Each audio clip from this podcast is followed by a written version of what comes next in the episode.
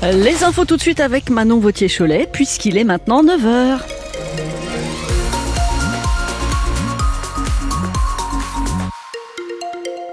En un mot de la douceur, c'est couvert ce matin, des éclaircies qui arrivent et des températures qui s'envolent, incroyables pour un 15 février.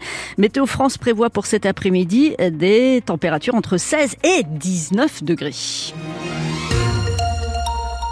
À la Ville-Dieu-du-Clin, Noah et Elsie, 8 et 3 ans, se battent tous les deux contre le même cancer. Oui, une leucémie aiguë. Alors avoir ce cancer du sang, c'est déjà très rare et ça l'est encore plus dans une même fratrie.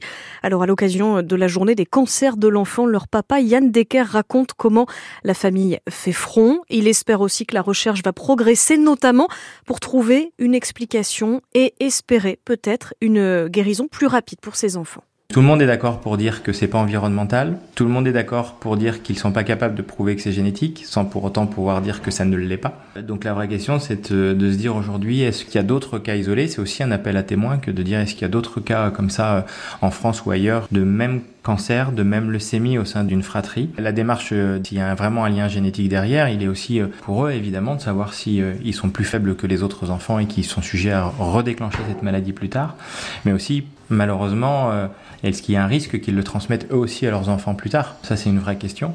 Et puis, euh, peut-être qu'il y a aussi, s'il y a un lien génétique, une possibilité de guérir plus facilement la maladie, peut-être par l'intervention de, de ponctions lombaires euh, qu'on pourrait donner aux enfants, de moelle osseuse ou, ou, quelque chose comme ça qui pourrait les aider à, guérir cette maladie. Les parents de Noah et Elsie qui ont emmené le grand frère admirer le piton de la fournaise grâce à une cagnotte lancée en ligne. C'était son rêve. Ils vont en lancer une autre en fin de semaine.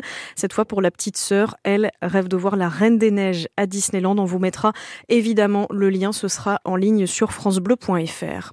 À Montcoutan sur Sèvres, plus de quatre jours sans nouvelles d'Erwan disparu dans la nuit de samedi à dimanche autour de la boîte de nuit La Morinière. Hier, les gendarmes ont encore renforcé les effectifs, élargi aussi le périmètre de recherche, mais toujours pas de traces du jeune homme de 18 ans.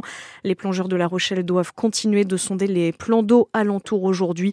Aucune hypothèse n'est privilégiée. On fait le point sur l'enquête sur notre application ici. À Poitiers, des enseignants vont tracter place de la mairie entre midi et 15h. Encore à l'appel de l'intersyndicale et toujours pour dénoncer les réformes à venir dans le secteur, notamment la création de groupes de niveau dans les classes prévues à partir de la rentrée de septembre. Selon eux, c'est très inégalitaire pour les élèves. À partir de ce soir, cette fois, la grève des contrôleurs euh, des trains va perturber les départs en vacances de certains poids de vin dès ce week-end. Ils demandent une augmentation de salaire. Un TGV sur deux devrait circuler. Pareil pour les intercités jusqu'à lundi matin. Certains TER aussi seront supprimés, mais toutes les prévisions ne sont pas encore tombées précisément. Il sera possible de se faire rembourser intégralement si le trajet est annulé, assure la SNCF. Ce matin, sur France Bleu, le maire du Havre et ancien Premier ministre Édouard Philippe assure qu'il se prépare à la présidentielle dans trois ans, en 2027. Il est en opération séduction en Mayenne aujourd'hui, assurant ne pas être candidat, mais donc se préparer, écouter ce que les gens ont à dire. Nous sommes le 15 février, il a fait jusqu'à 20 degrés hier dans le marais Poitevin. Une météo carrément printanière, des températures évidemment au-dessus des normales de saison, avec par exemple 19 à Niort. Sur place, de nombreux habitants en ont profité pour prendre le soleil, boire un café en terrasse, même si personne ne trouvait ça vraiment normal. Avant d'aller manger, là, nous sommes déjà en terrasse. Ça être une belle journée, donc euh, le soleil, les lunettes de soleil, il faut le tout. C'est vrai que je regardais tout à l'heure, ils annoncent 17 degrés, c'est vrai que c'est beaucoup. Mais j'ai remarqué quand même que depuis des années, il y a toujours une période en février où il fait beau.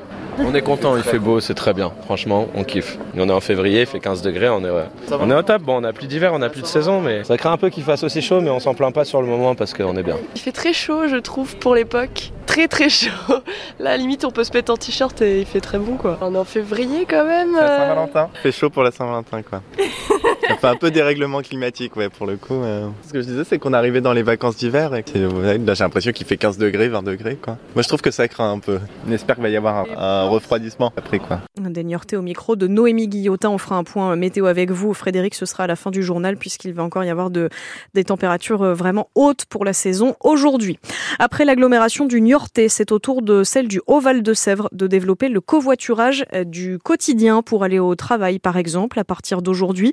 Et via l'application Blablacar Daily, les conducteurs qui proposent d'emmener d'autres habitants avec eux recevront 2 euros par passager par trajet. Pour les passagers, euh, en revanche, le service sera gratuit jusqu'à la fin de l'année 2024. En sport, ça y est, en volée, on connaît l'adversaire de l'Alternat Stade Poitvin pour les demi-finales de la Coupe de France. Ce sera donc face à Montpellier le 5 mars à Lawson Body à domicile. Et puis en football, en Ligue des Champions, le PSG, seul club français toujours en lice, s'est imposé 2-0 dans la soirée au Parc des Princes face à la Real Sociedad, même si les joueurs espagnols ont fait douter les Parisiens. Les huitièmes de finale retour, ce sera le 5 mars au Pays Basque.